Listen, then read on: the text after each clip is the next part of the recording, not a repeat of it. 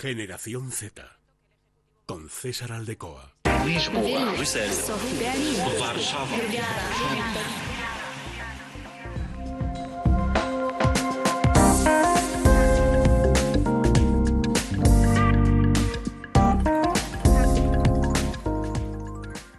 ¿Qué tal? Y bienvenidos a un nuevo episodio de Generación Z en Es Radio Castilla y León. Ya nuestro decimocuarto episodio, ¿cómo pasa el tiempo? Parece que fue ayer cuando comenzamos a hablar sobre la generación Z en clave europeo, en clave nacional y todos los asuntos relacionados de interés y que les afectan a los jóvenes de nuestra sociedad.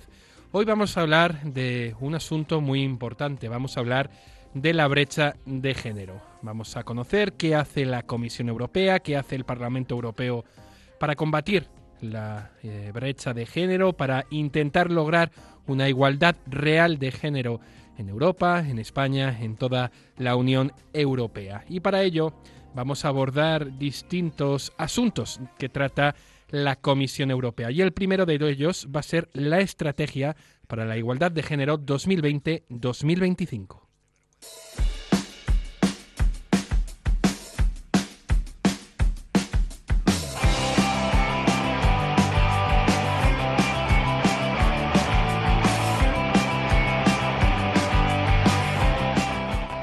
Generación Z. Con César Aldecoa.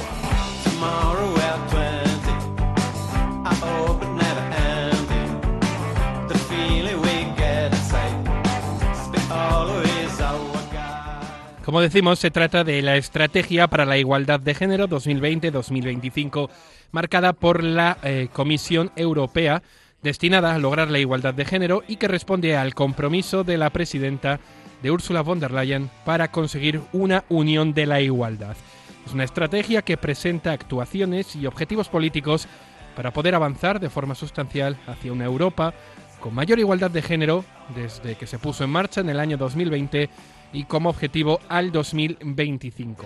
La meta, el objetivo de la Unión, es que en las, las mujeres, los hombres, los niños, las niñas, en toda su diversidad, tengan libertad para seguir el camino que elijan en la vida, para que gocen de las mismas oportunidades, para poder prosperar y que puedan conformar y dirigir por igual la sociedad europea en la que vivimos, en la que viviremos en el futuro. Los objetivos son poner fin a la violencia de género, poder combatir los estereotipos de género, colmar las brechas de género en el mercado de trabajo, un asunto muy importante y del que vamos a hablar también sobre diversos sectores eh, eh, laborales y cómo es la situación actual.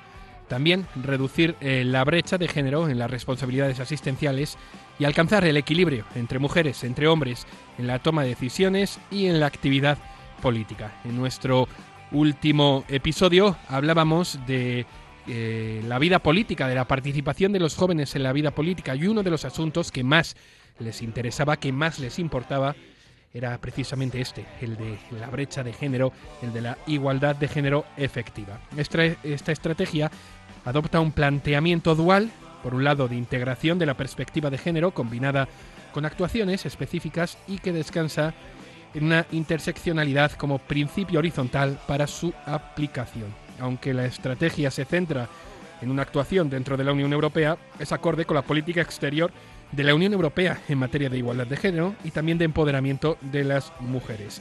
Es una estrategia que entre los primeros resultados ya tuvo eh, algunas conclusiones en el año 2021, un año después de su implantación. Además, en marzo del 2022, la Comisión Europea, eh, con la nueva propuesta de la directiva a escala de la Unión Europea para poder combatir la violencia entre mujeres y la violencia doméstica, intentó introducir normas mínimas específicas sobre los derechos de este grupo de víctimas de delitos de violencia de género y tipificar como delito las formas de violencia contra las mujeres y además también la ciberviolencia.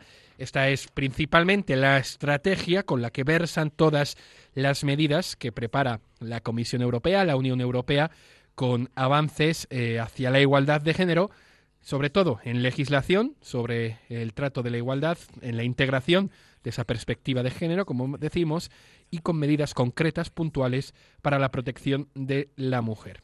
Es el primer asunto que queríamos tratar, conocer un poco, en resumen, de qué es lo que está haciendo la Comisión Europea con una estrategia certera, puntual, que se ha puesto en marcha eh, en el año 2020 y que tiene como objetivo el 2025. Y ahora vamos a tratar, además, puntos concretos sobre esta estrategia que nos abordan el salario, las transferencias de pago, eh, cómo reducir esa brecha salarial y también la desigualdad que existen en sectores muy puntuales y que tienen que ver mucho con los jóvenes.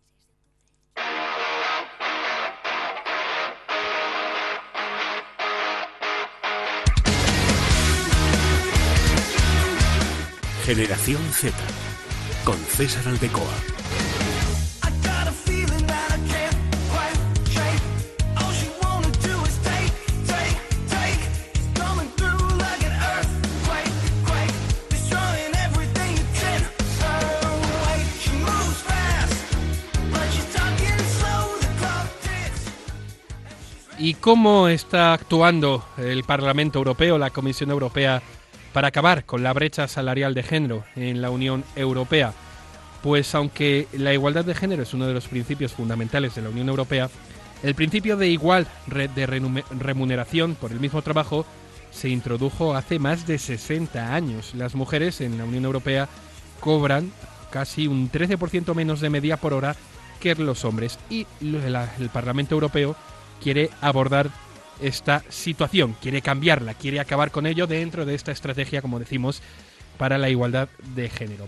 ¿Y cómo lo está haciendo? Pues con algunas medidas que vamos a comentar. Son medidas de transparencia obligatorias que se pusieron en marcha en abril del 2020. El Parlamento apoyó una propuesta de la Comisión sobre normas de transparencia salarial, pero pidió que tuvieran también un mayor alcance. Con esto pretende que las compañías con 50 empleados, en lugar de 250, como se propuso por parte de la Comisión, estén obligadas a varias cosas. En primer lugar, divulgar información que facilite la comparación de los salarios. En segundo lugar, informar sobre las diferencias salariales entre los hombres y las mujeres. En tercer lugar, desarrollar un plan de acción de género si la brecha es de al menos el 2,5%. Y por último, prohibir el secreto salarial.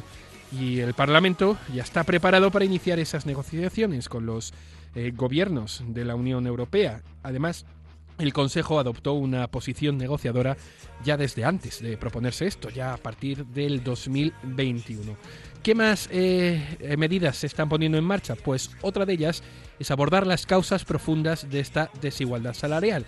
Para poder combatir algo hay que conocer el porqué. Y en 2019 el Parlamento ya adoptó la directiva sobre el equilibrio entre la vida personal y la vida laboral.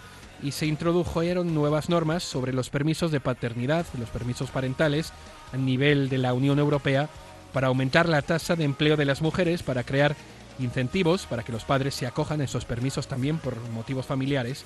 En definitiva, una resolución sobre la estrategia de la Unión Europea para la igualdad de género que los eurodiputados pidieron a la Comisión Europea que presentara un ambicioso plan de acción sobre la brecha salarial de género y que debería establecer objetivos claros para que los Estados miembros puedan reducir esa brecha salarial de género en los próximos cinco años dentro de ese periodo 2020-2025 del que venimos hablando desde el inicio de este nuevo episodio. En la resolución, los eurodiputados pidieron que la Comisión revise anualmente esta aplicación de esta medida, de esta directiva, y además se pidieron a los países de la Unión Europea que tomen medidas que vayan más allá, que aborden aún más eh, este asunto y que eh, eh, lleven a esta directiva más allá para poder promocionar acuerdos de tiempo de trabajo flexible, por ejemplo. Además, el Parlamento también es partidario de acabar con una atribución tradicional de los trabajos y actividades en un determinado género y de adoptar medidas concretas para facilitar que las mujeres y que las niñas se introduzcan en áreas eh, de educación y empleo dominados por los hombres. En definitiva, un salario igual para trabajos iguales, un salario que sea igual tanto para hombres y para mujeres. Este es uno de los principios fundamentales que está consagrado dentro del Tratado del Funcionamiento de la Unión Europea. Los países de la Unión Europea tienen que eliminar esta discriminación por razón de sexo en todos los aspectos laborales, en todas las condiciones de remuneración, para poder eh, lograr por un mismo trabajo un mismo salario. Este es uno de los principios básicos, pero también existe otra medida que está llevando a cabo la eh, Unión Europea, la Comisión Europea, es esa transferencia, esa transparencia, como decimos, de pago. Las mujeres muchas veces eh, no conocen la discriminación salarial en el trabajo. Lo hablábamos al principio, conociendo los detalles de esta medidas de transparencia, esos cuatro puntos de los que estábamos hablando, que exista una transparencia para divulgar la información salarial. En estas directrices, eh, la presidenta Ursula von der Leyen eh, se ha comprometido a presentar medidas para poder introducir esta obligación de transparencia salarial ya desde el 2021 a propuesta de la Comisión una directiva nueva para reforzar la aplicación del principio de igual salario por igual trabajo. Una propuesta que se basa, como decimos, en ese artículo 157 del Tratado del Funcionamiento de la Unión Europea, que prevé que la Unión Europea adopte medidas para garantizar la aplicación del principio de igualdad de oportunidades e igualdad de trato entre mujeres y entre hombres en materia de empleo y de ocupación, incluido también el principio de igual salario por igual trabajo. Sin embargo, esto puede sonar muy bonito, esto es eh, una eh, medidas que se están llevando a cabo, pero hay que conocer también la situación y las desigualdades que existen. Y vamos a tratar, eh, nos hemos querido centrar en un sector muy importante del que hemos hablado ya en pasados episodios, que es el sector cultural y el sector creativo. Sigue habiendo desigualdades entre eh, los hombres y las mujeres en casi todos los sectores culturales y creativos. Hay personas que sufren discriminación por razón de género y otras también por identidad de, de, de género. Los datos que se disponen muestran que los las artistas y las profesionales de la cultura en toda, toda la Unión Europea suelen tener menos acceso a recursos de creación y de producción, algo que, que les cuesta puestos de trabajo. Esta situación hace que se les pague mucho menos que a los hombres y que se encuentren infrarrepresentadas en esos puestos de liderazgo. Por ejemplo, vamos a centrarnos en un caso eh, eh, puntual. En Francia las mujeres constituyen un 52% de todos los estudiantes en artes escénicas. Sin embargo, solo representan el 31% de los artistas en ejercicio. Esta es un dato que nos deja ver que a pesar de que haya más mujeres estudiando artes escénicas, solo el 30% del total de los trabajadores de este sector son mujeres. Volvemos a ver la dificultad para encontrar un puesto eh, de liderazgo, de trabajo, con una retribución por un mismo salario, mismo trabajo. Por ejemplo, en otro, en otro punto, en la música en Europa las mujeres representan un 20% o menos de los compositores y libretistas que se están registrados y de media ganan un 30% menos que los hombres. En el circo, que es otro arte escénica, en España, en este caso es en España, el número de mujeres contratadas se reduce notablemente en las empresas con una situación económica más sólida. El 80% de los artistas en escenarios son hombres frente a un 20% que son las mujeres. Es un dato más que nos deja ver una desigualdad de género en este sector puntual. Podríamos estar hablando horas y horas sobre sectores, pero nos hemos querido centrar en este sector cultural y creativo porque eh, recientemente, en episodios pasados, hemos hablado ya de la cultura, del acceso a la cultura, de la facilidad de acceso a la cultura para los jóvenes. Esta es la realidad, esta es la situación que tenemos actualmente, lo que hace la Comisión Europea para poder combatirlo en esa estrategia para la igualdad de género 2020-2025.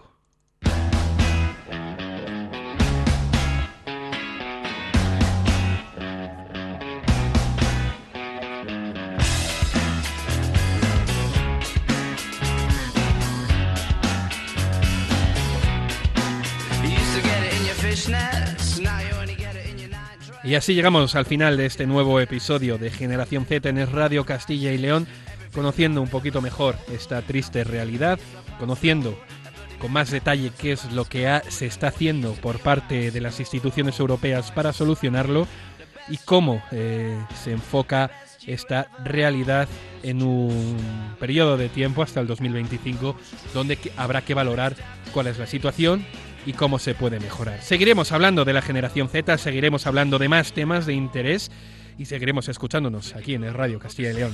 Un saludo, hasta luego.